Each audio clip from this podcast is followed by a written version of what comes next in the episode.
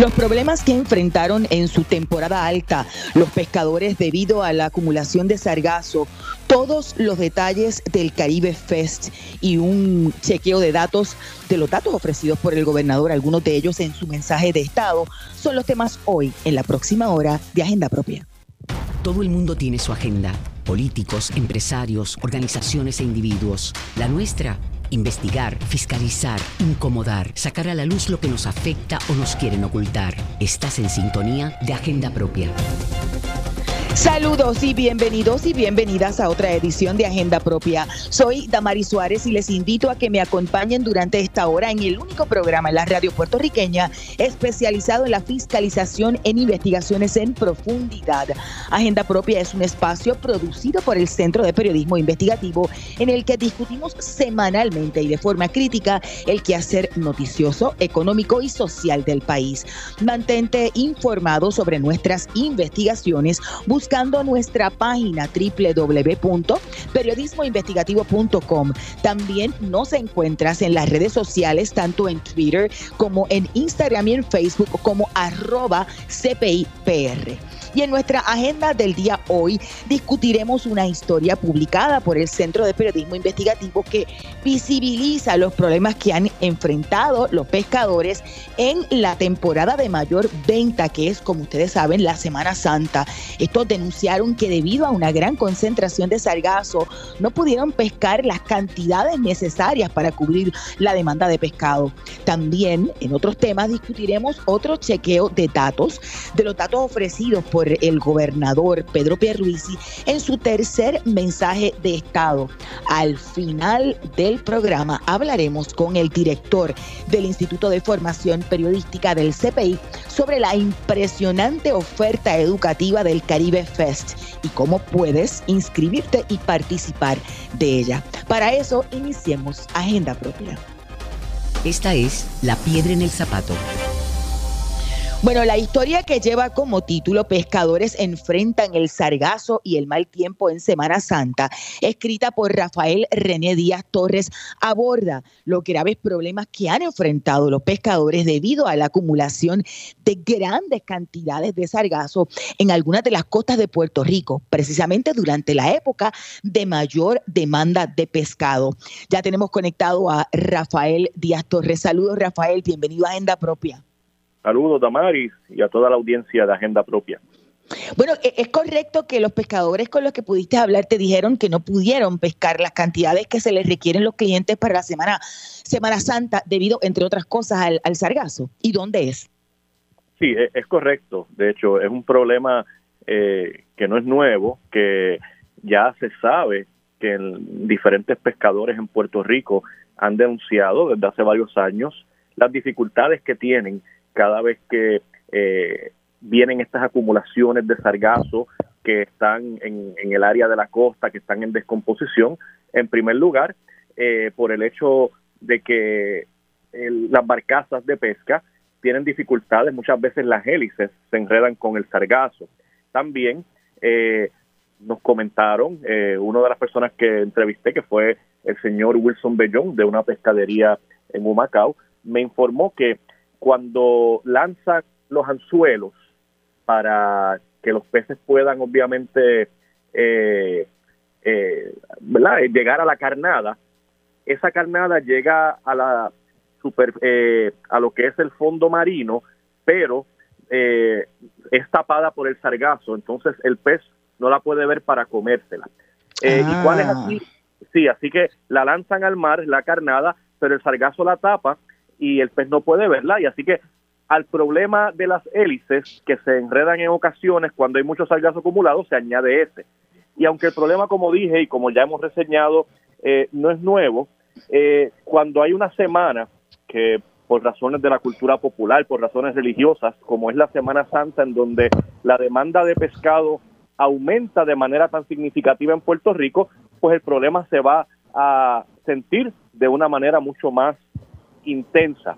Eh, una de estas personas que entrevisté, como dije, el señor Bellón de, de Humacao, me dijo, mira, y, cuando yo fui a su, a su pescadería en el barrio Buenavista de Humacao, era martes, era martes de Semana Santa, y me dijo, ahora mismo solamente me quedan unas pocas especies, no tengo necesariamente las más que me demandan, como por ejemplo el chillo. En ese entonces le quedaban algunas colirrubias, algunos pargos, algunos cotorros y algunas especies de boquicoloraz.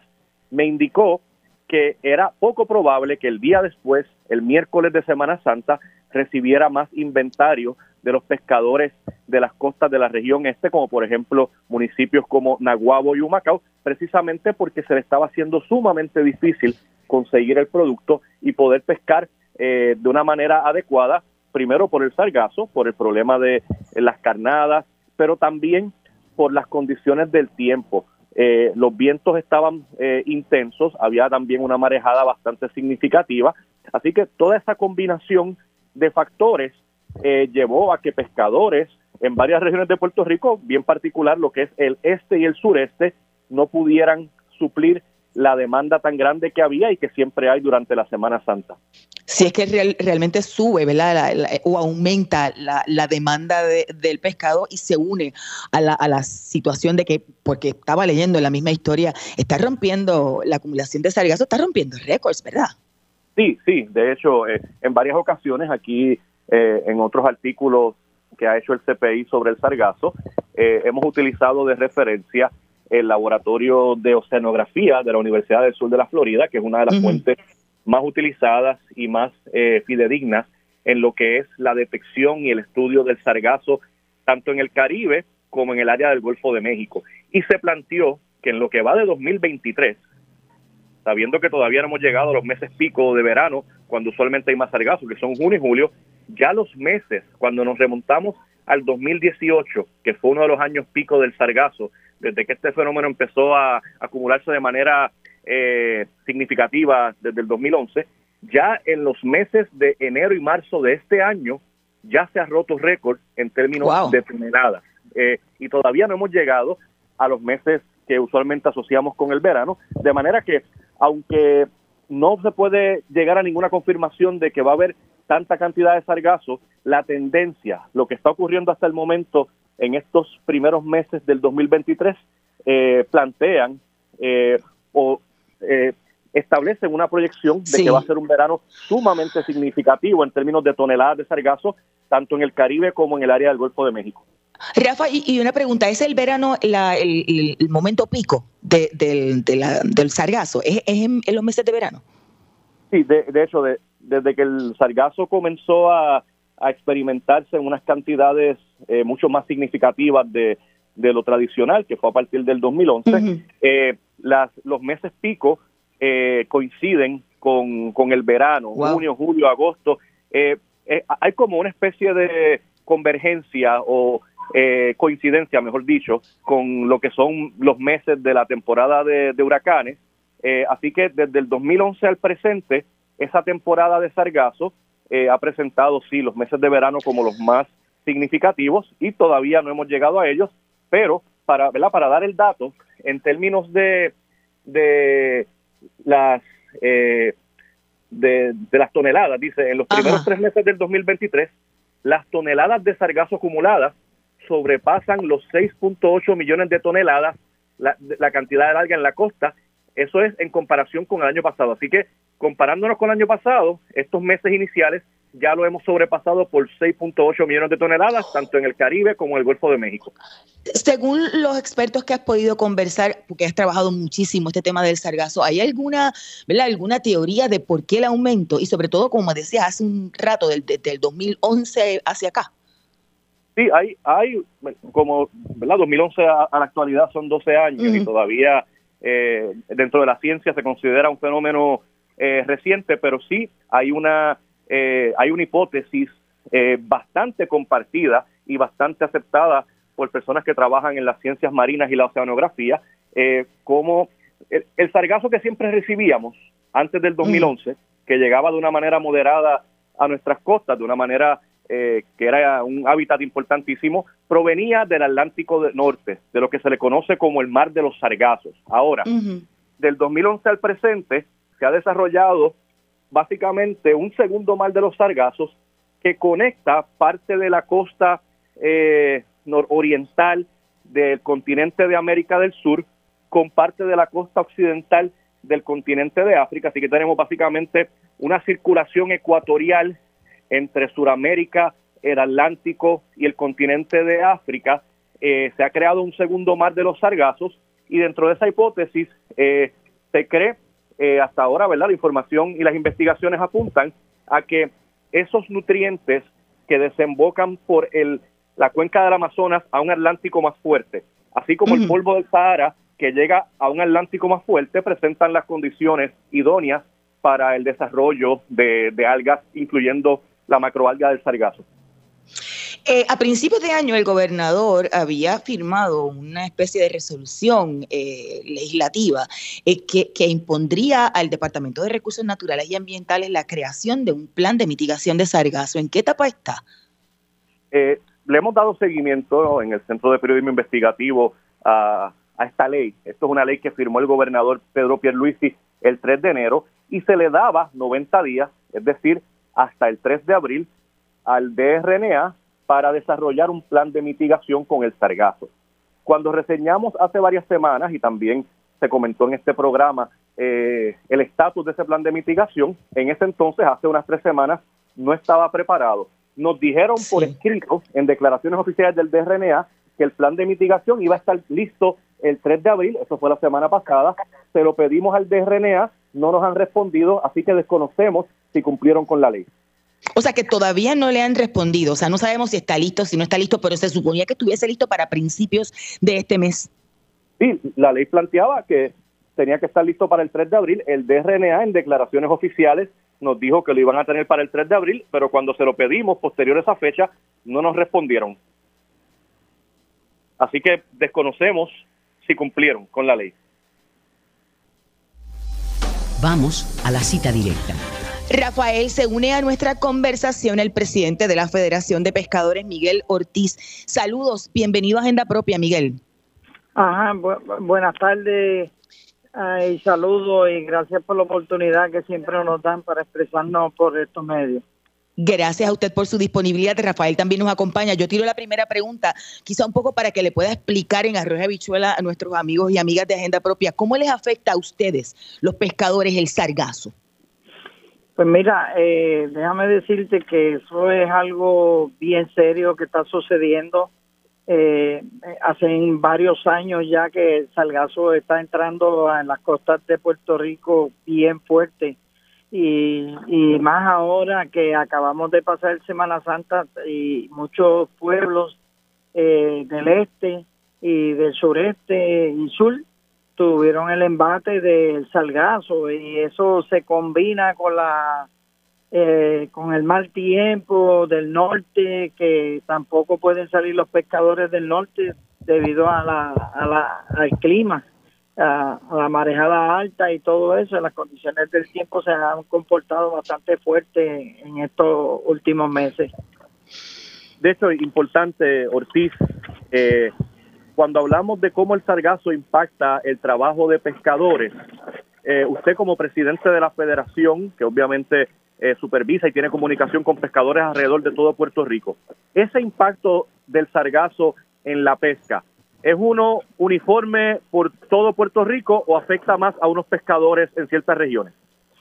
Bueno, dependiendo, hay veces que afecta a todo Puerto Rico en general, eh, los, a los pescadores, pero hay veces que afecta a una parte más que otra, porque eso viene en, en, en manchas, en manchas grandes y a veces pues le toca al este de Puerto Rico, le impacta directamente porque viene precisamente de, de esa de ese norte de, del este de, Puerto Rico de Islas Vírgenes y todo eso y sí afecta grandemente porque aquí cuando los pescadores van a salir eh, tienen mucha preocupación porque se le pueden dañar los motores, se calientan, de noche no lo ven, puede venir eh, pedazos de madera, tronco en conjunto con esos salgazos y, pueden romper los motores, la hélice y todo eso, incluso la embarcación puede recibir un impacto o un roto, hacerle un roto a la embarcación.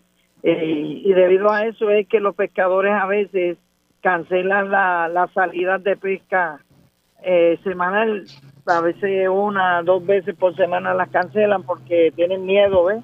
Eh, que, eh, que se le dañen los motores y también pues que puedan tener un accidente con algún pedazo de madera o un objeto en, el agua dentro del salgazo.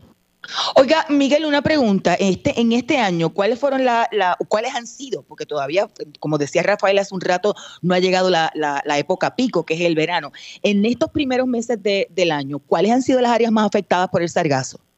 Pues mira, aparentemente hasta donde yo tengo entendido ha sido el este.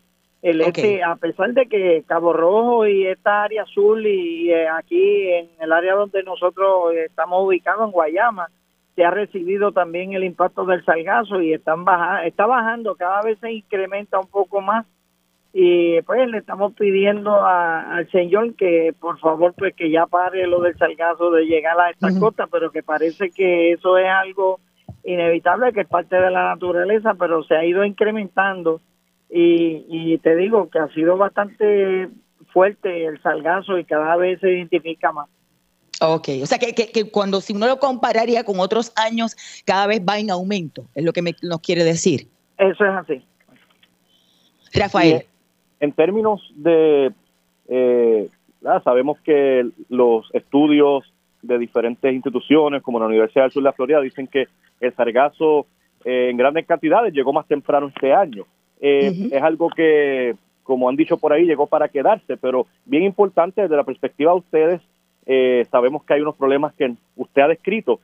¿Qué ayuda, si alguna, han recibido de, gobierno, tanto central como federal, para lidiar con esta situación y estos problemas que usted acaba de describir? Pues mira, este, precisamente estamos bregando con unos programas de Rero que ese programa que lo tiene vivienda eh, de unos ayuda federal que se le está dando a los pescadores, muchos de ellos cualificaron y debido a, a, la pensología, a tanto documentación, muchos pescadores desisten de coger esa ayuda porque pues, hay que bregar con muchos documentos, eso no es fácil, los pescadores no tienen secretaria, no tienen, a veces el pescador de aquí apenas lee el periódico eh, claro. lo, que le, lo que les gusta estar siempre metido en el agua pescando. Y, eso lleva una serie de requisitos y de y de documentación que es bien cuesta arriba. Algunos pescadores pues, desisten de recibir esas ayudas.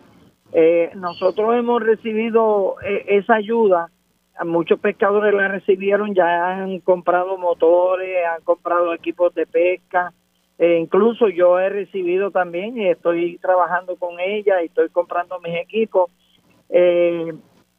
Eh, este también se recibió eh, de la NOAA un millón de dólares que lo manejó Agricultura. Después se recibieron dos millones y eso se le entregó a los pescadores, aunque hubo a última hora un problemita de que algunos pescadores, después que le dieron la primera ayuda, la segunda ayuda no se la dieron, porque supuestamente no cualificaba. Pero se está trabajando en eso y que el Departamento de Agricultura está trabajando para, para hacerle llegarle ese, esos fondos a los a restantes de los pescadores que faltan sin recibir la ayuda. ¿Y, y, esa ayuda ha sido suficiente, eh, Miguel? Pues mira, eh, como después de, de María, eh, el, impacto de María que nos dejó prácticamente en quiebra, eh, eso no, es, no ha sido suficiente porque ahora mismo, mira, tenemos un montón de muelles destruidos, tenemos rampas inoperantes, tú sabes, aquí no se ha hecho el trabajo que se tiene, que se supone que se tiene que hacer con los muelles de las villas pesqueras y, lo, y las rampas de las villas pesqueras. no todas están en pésimas condiciones, pero hay muchas, hay muchas que están en malas condiciones, incluyendo los muelles. Y pues esos fondos no han llegado, no todavía no ha llegado, aunque se han reparado algunas villas pesqueras con los fondos de FEMA.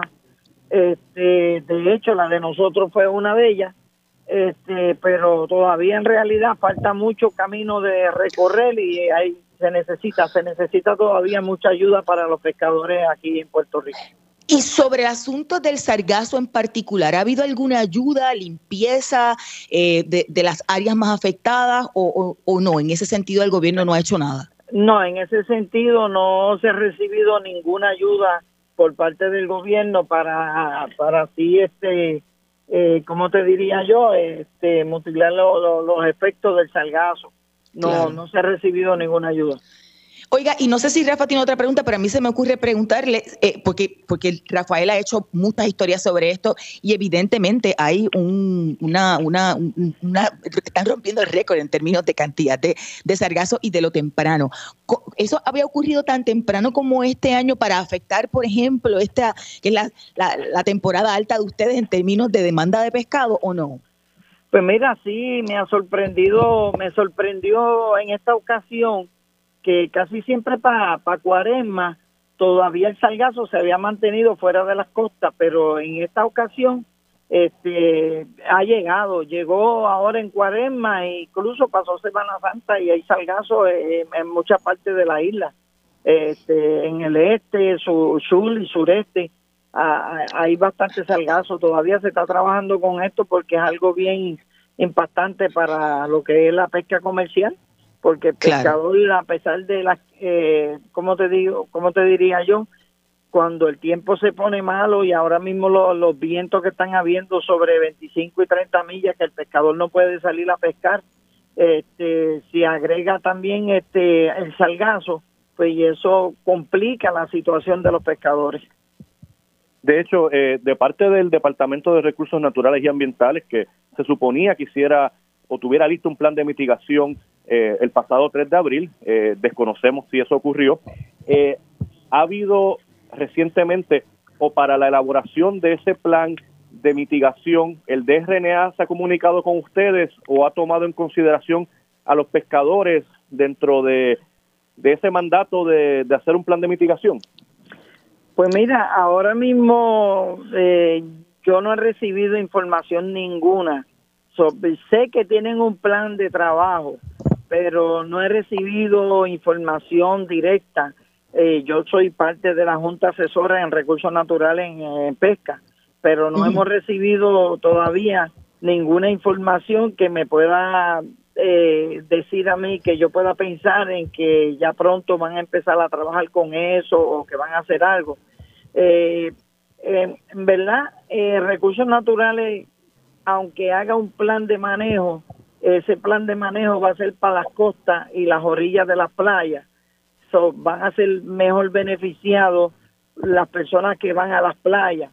Eh, y los pescadores también se van a beneficiar en algunas en algunas partes, ¿no? Porque pues hay partes que llega y, no los deja a ellos ni siquiera sacar el bote, pero pero eh, el pescador mayormente donde el problema que tiene el pescador es después que sale de puerto eh, que se encuentra con el salgazo en el bala afuera, pues se oh. le hace bien cuesta arriba para, para navegar y por eso es que a veces hasta incluso vira para atrás. Ok. O sea, que, que, realmente para ustedes no es, no es tanto en la orilla, es cuando están mar abierto, mar afuera. Exacto, ese es el problema. Y, y quizá un poco en, seguimiento a lo que plantea este Rafael, ¿y que ustedes le pedirían al gobierno? Pues ¿Cuáles deben ser las prioridades en términos de ayudarnos a ustedes?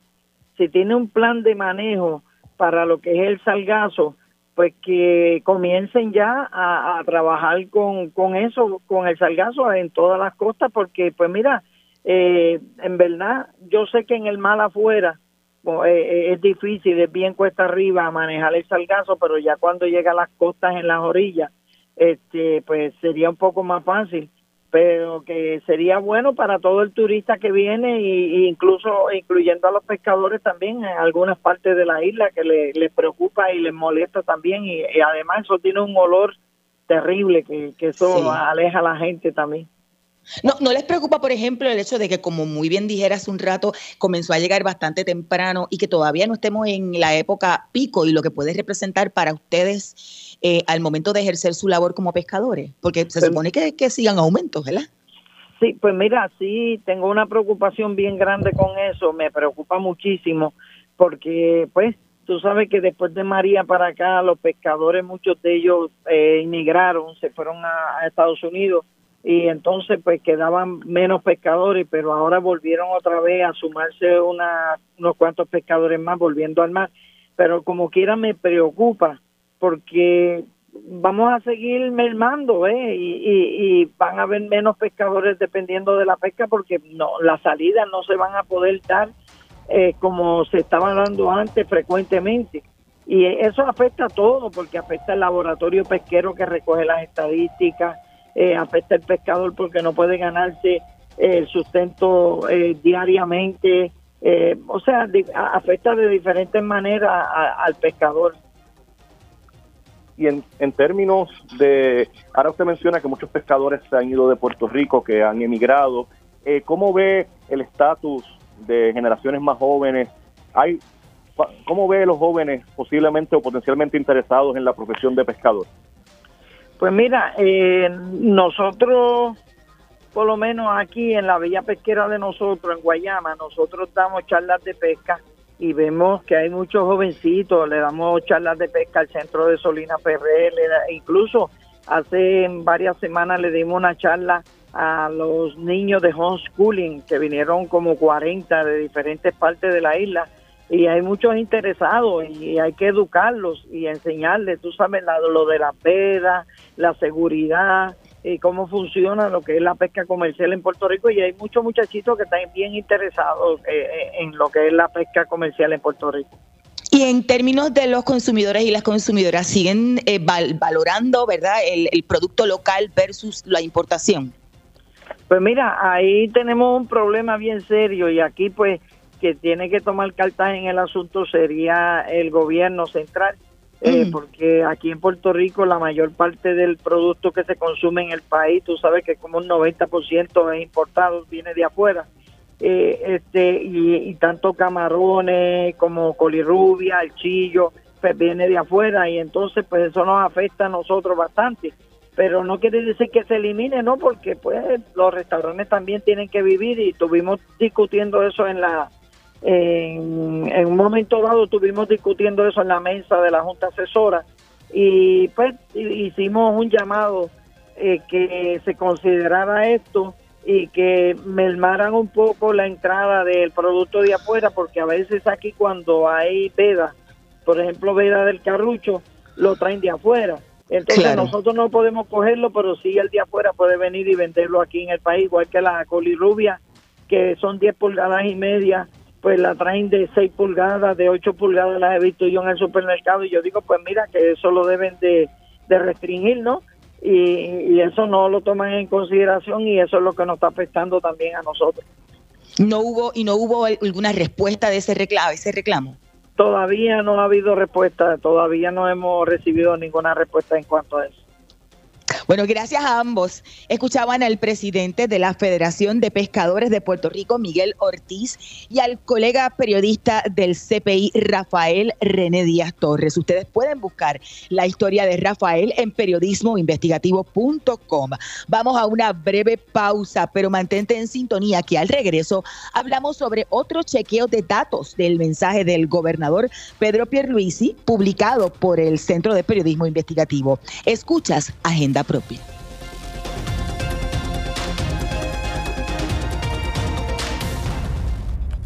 Agenda Propia regresa en breve. Ya regresamos con Agenda Propia. Así es, estamos de regreso en Agenda Propia, el programa producido por el Centro de Periodismo Investigativo.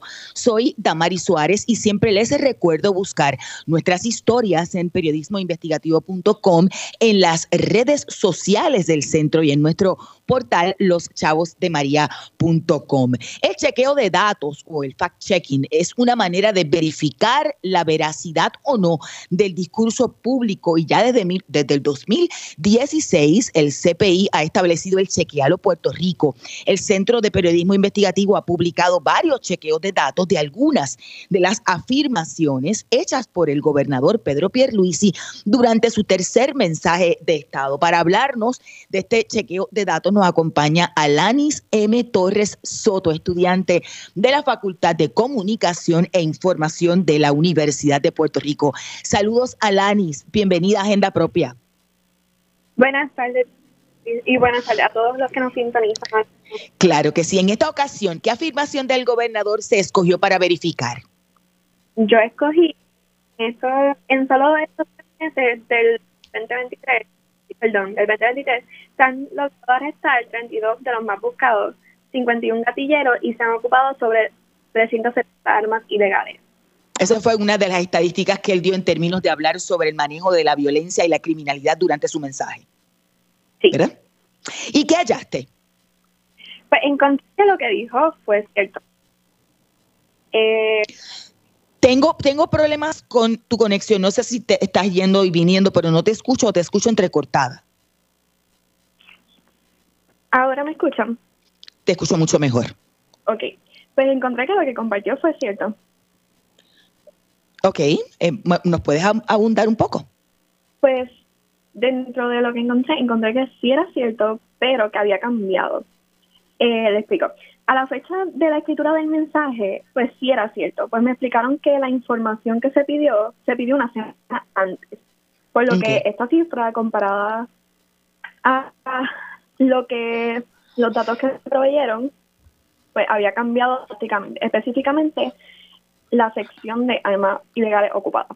Ok, en el momento en que el gobernador dio su mensaje, dijo que habían incautado 370 armas, 370 armas a la fecha del- de ese mensaje. ¿Cómo compara esa cifra eh, con el 2021 y el 2022, con esos años anteriores? ¿Y qué te dijeron dentro del negociado de la pues policía? dentro del negociado me dijeron esta cifra este, del 2021 era de 1.258 y en el Ujú. 2022 era de 1.014.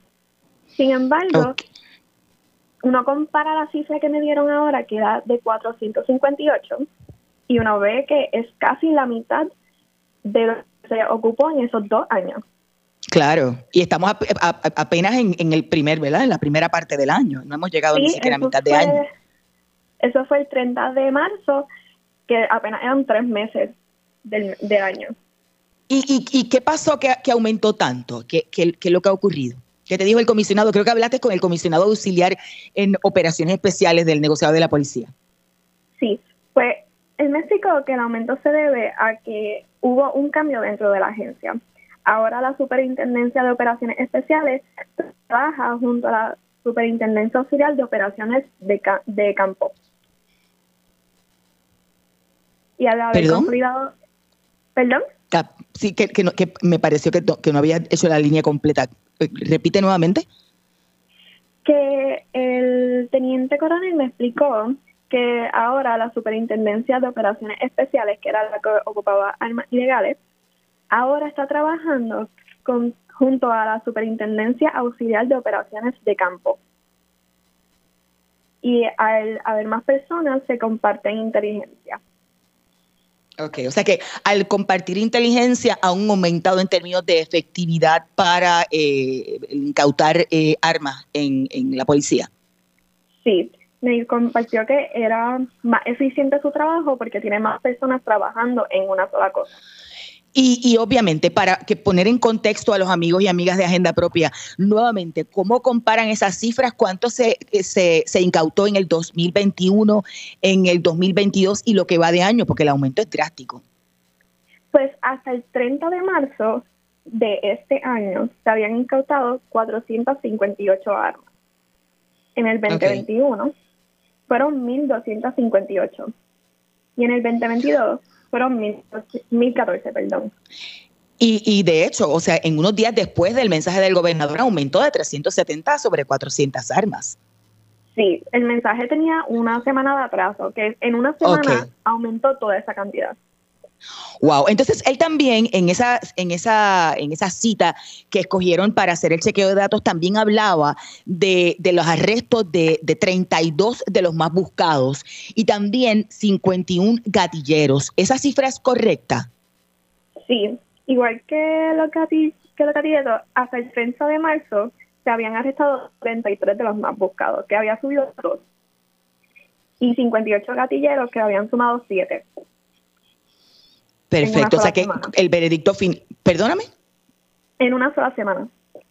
En una sola semana. Y entonces, el veredicto entonces eh, de la cita del gobernador que lee, y voy a repetir nuevamente, del chequeo de datos, Pedro y dijo, en solo estos tres meses del 2023 se han logrado arrestar 32 de los más buscados y 51 gatilleros y se han ocupado sobre 370 armas ilegales. ¿El veredicto es?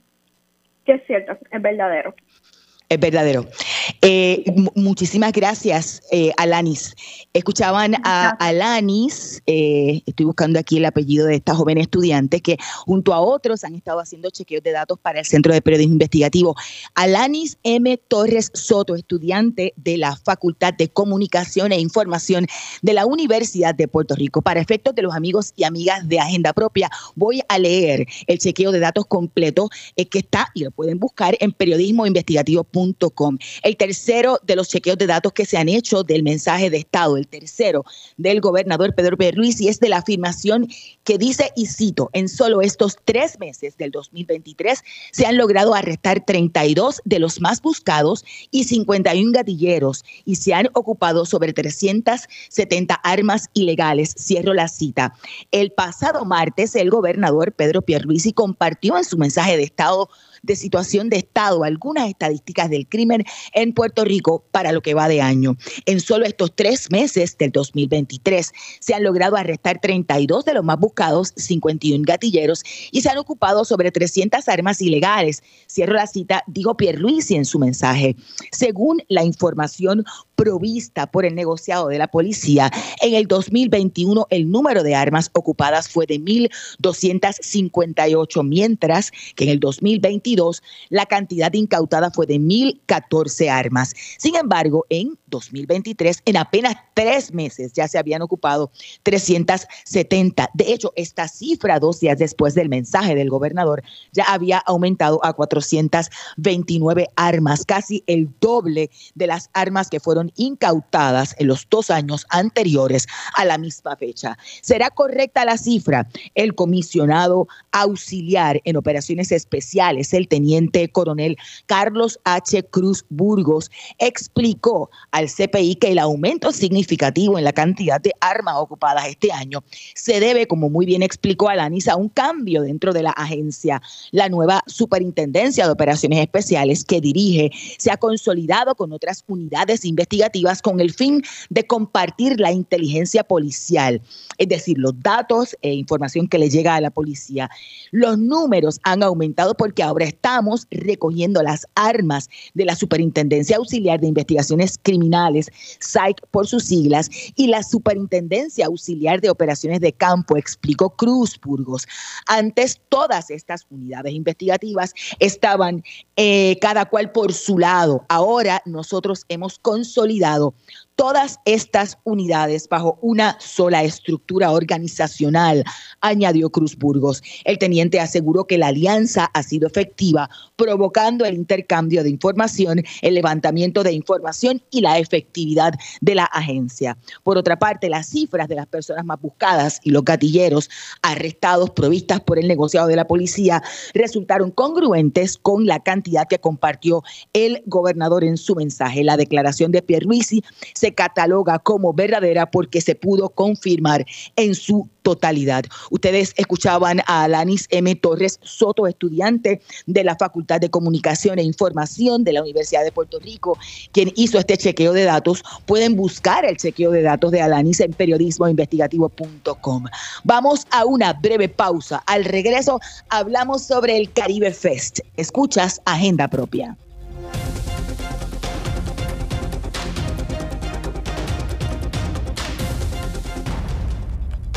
Agenda Propia regresa en breve. Ya regresamos con Agenda Propia. Estamos de regreso en Agenda Propia, el programa producido por el Centro de Periodismo Investigativo. Soy Damari Suárez y como siempre les recuerdo buscar nuestras historias tanto en periodismoinvestigativo.com como en las redes sociales del centro. Ya nos conectamos vía telefónica con Víctor Rodríguez Velázquez, gerente del Instituto de Formación Periodística, que es el brazo educativo del Centro de Periodismo Investigativo. Saludos, Víctor. Bienvenido a Agenda Propia. Saludos, Damaris, y saludos a todas las personas que nos están escuchando. Bueno, estamos ya casi, casi todo listo eh, para la primera semana de mayo que se va a efectuar el llamado Caribe Fest. ¿De qué se trata, Víctor?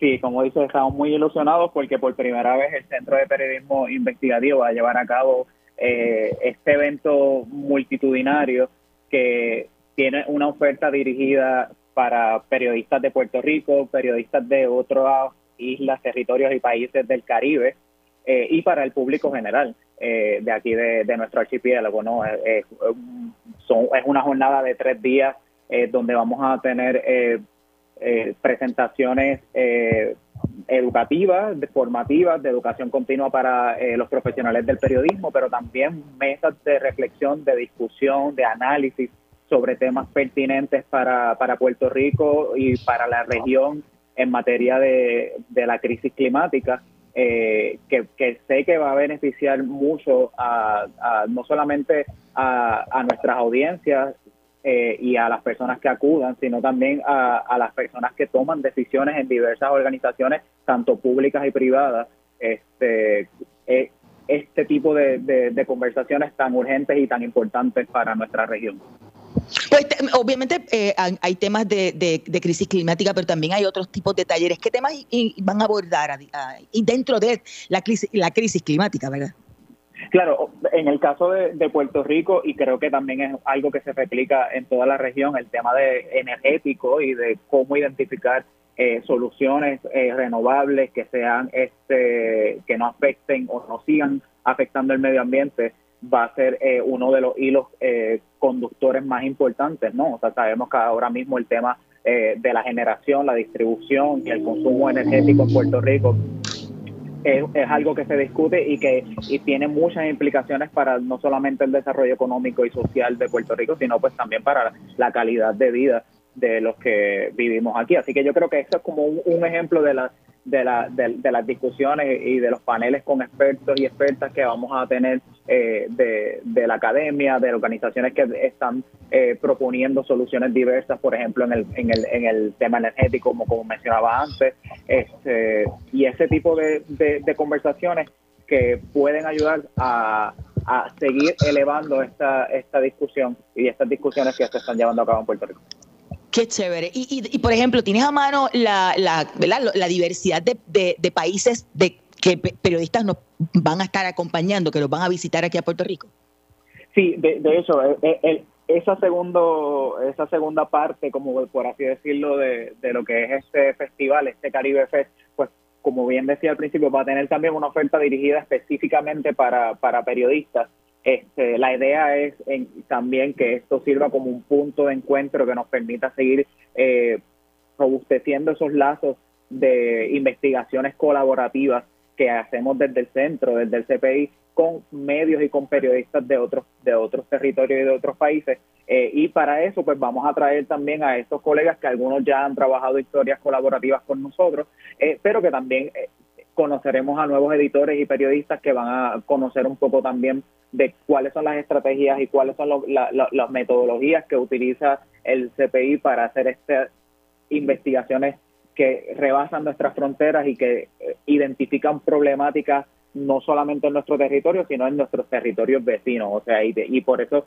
vamos a tener representantes de países eh, continentales como Colombia, Costa Rica, eh, Panamá, pero también, y Venezuela, pero también de, la, de nuestras islas hermanas como Guadalupe, Haití, Cuba, las Islas Vírgenes Británicas y las estadounidenses, eh, República Dominicana, por supuesto. Así que, que es una oferta que no solamente está enfocada en la parte de lo que es el periodismo eh, eh, como tal, sino en la intercambio, ¿no? En las metodologías periodísticas, sino también en estos intercambios culturales y de problemáticas y de posibles temas para investigar que, que ya vamos viendo, ¿no? Que como región nos afectan. Y, mira, quizá un poco, Víctor, para que la gente un, tanto entienda, no se da mucho, pero el CPI hace ya varios años ha estado haciendo, y tú eres uno de los periodistas que ha estado haciendo trabajo eh, de, de, de, periodistas en diferentes países en, el Caribe. Eh, y literalmente uno de los temas que se ha hilvanado es el asunto de la, de la crisis climática. ¿Cómo, cómo, ¿Cómo surge la idea entonces de eso, brincar a hacer este Caribe Fest? Creo que precisamente eh, por, por, lo que bien comentaba, nosotros hemos trabajado anteriormente, o sea, por mencionar este, una de las investigaciones que estuvimos haciendo con colegas de Haití y República Dominicana sobre cuando observamos cómo la sequía estaba incrementando eh, en el Caribe y esa serie pues se seca el Caribe, este, que porque se llamó, eh, pues ya nos estaba dando estos indicios de que nosotros no estamos como eh, pues a la deriva con una con una problemática como eh, eh, eh, exclusiva por así decirla. Entonces de alguna manera pues cuando empezamos a ver todos estos puntos de encuentro sobre todo en los retos ambientales que enfrentamos como como territorios y como islas pues se nos daba bastante pues natural que sigamos fomentando estas colaboraciones, estas investigaciones que no solamente nos miremos a nosotros hacia, hacia adentro como territorio, sino que empecemos a ver cómo este problema también se, se está llevando o se está manifestando en, nuestro, en nuestros vecinos para también buscar eh, soluciones y llevar estas denuncias como un frente común como región. Eh, de ahí entonces es que surge esa, esa necesidad también de, de, poder compartir estas metodologías del periodismo investigativo que no necesariamente eh, se impulsan en, en, algunos de los territorios y algunas islas donde quizás el formato de periodismo de diario es donde tiene más, eh, predomina más. Y, oye, una cosa es que nosotros no estamos aislados y, tenemos unas situaciones que se repiten a lo largo de todas las islas caribeñas, en mayor o menor grado, pero se repiten, este, precisamente sobre todo lo que tiene que ver con, la crisis climática. Eh, Víctor, quizá un poco para hablar de la, de la oferta educativa, porque va, mucho más allá de eso, vi en, eh, en el itinerario que vienen periodistas del Investigative, Investigative Reporters and Editors. Sí, Definitivamente los colegas y las colegas del IRE también están apoyando este, este evento. Esta organización se destaca por precisamente también por un poco lo que nosotros también hacemos desde el instituto, fomentar los adiestramientos y la educación continua para las nuevas generaciones de periodistas y, las de siempre, ¿no? Que también es, importante que, que, nos estemos adaptando a estas tendencias de, de investigación que surjan y, por ejemplo, dentro de la oferta eh, educativa que trae precisamente o particularmente el Investigative Reporters and Editors eh, está, por ejemplo, cómo manejar bases de datos, cómo crear eh, tablas a, la, a raíz de estas bases de datos este, grandes que, que, muchas veces los gobiernos nos entregan cuando las entregan, entonces también este cómo, cómo limpiar esta eh, estas informaciones, estos datos, ¿no? Cómo eh, elaborar eh, un pensamiento eh, investigativo, ¿no? O sea, sabemos que siempre en todas las ramas del periodismo se hace investigación, pero el periodismo investigativo tiene unas metodologías muy particulares que, que hacen que pues este que, que pues los resultados sean un poco más amplios, que sea un poco que tome un poco más de tiempo desarrollar estas investigaciones y tal como pasa con nosotros en el CPI. Así que, que eso por, por un parte de, decirlo, ¿no? O sea, eh, es importante también eh, señalar que para las personas interesadas también vamos a tener eh, los periodistas y estudiantes de periodismo interesados vamos a tener también un seminario de periodismo emprendedor. O sea, sabemos también que hay muchas iniciativas en Puerto Rico que están desarrollando proyectos innovadores de periodismo alternativo y, y, que también eh, hay unos retos ahí, no, no solamente por la parte editorial o de contenido que se hace, sino también de cómo hacer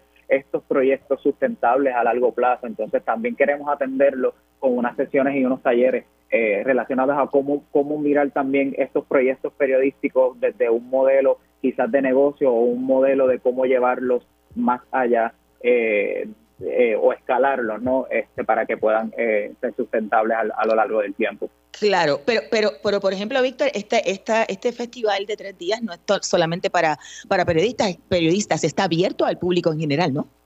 Sí, definitivamente eh, es una oferta dirigida a periodistas en, en ejercicio, periodistas estudiando, o sea, estudiantes de periodismo, eh, y comunicación en general. También este, está dirigido al público general, toda persona que quiera eh, darse cita, van a, llevarse a cabo eh, del 4, el 4, el 5 y el 6 de mayo en el Viejo San Juan. Este, tenemos varios, varios venues porque se van a estar dando las actividades de manera paralela, ¿no? Que también va a ser muy rico, ¿no? Porque este, las personas van a poder decidir hacia dónde van, ¿no? Pero bien importante que, que, que nos visiten en www.periodismoinvestigativo.com ahí en nuestra página van a poder ver todos los detalles, el proceso de inscripción, eh, los costos, eh, quiénes son los invitados, todos los speakers, tanto locales como internacionales, que vamos a estar recibiendo. Y, nada, y que estén atentos a todas nuestras plataformas porque a lo largo de estas semanas vamos a seguir dándole una promoción fuerte eh, para que puedan conocer cuál es la oferta de cabalidad. Y, y una pregunta, la inscripción entonces es en línea. Tendrían que entrar a periodismoinvestigativo.com. Sí, desde periodismoinvestigativo.com hay, hay, una, hay un apartado que lo redirige a una página específica donde está ubicado todo el programa, donde está ubicada toda la oferta este, y donde pueden entonces hacer la inscripción eh, a través de esa plataforma para separar sus boletos. Tenemos opciones de, de, boletos eh, por medio de, donativos eh, para, para actividades en particular o pases de uno o dos días en donde usted puede elegir a cuáles son todas las actividades que usted quiere ir y hacer un calendario y acompañarnos en este Caribe Fest.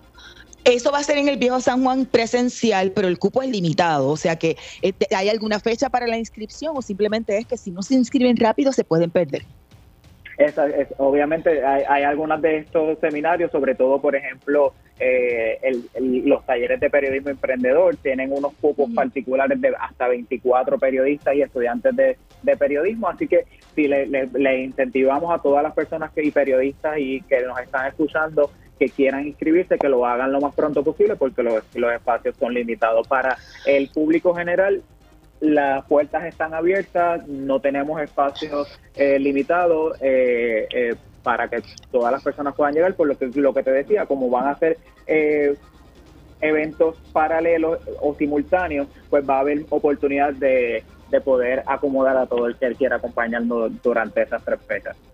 Muchísimas gracias, Víctor. Ustedes pueden buscar la información en la misma página de periodismoinvestigativo.com, nuestra página oficial, y allí le va a salir la, especie de, pop-up, como dicen en Castilla la Vieja.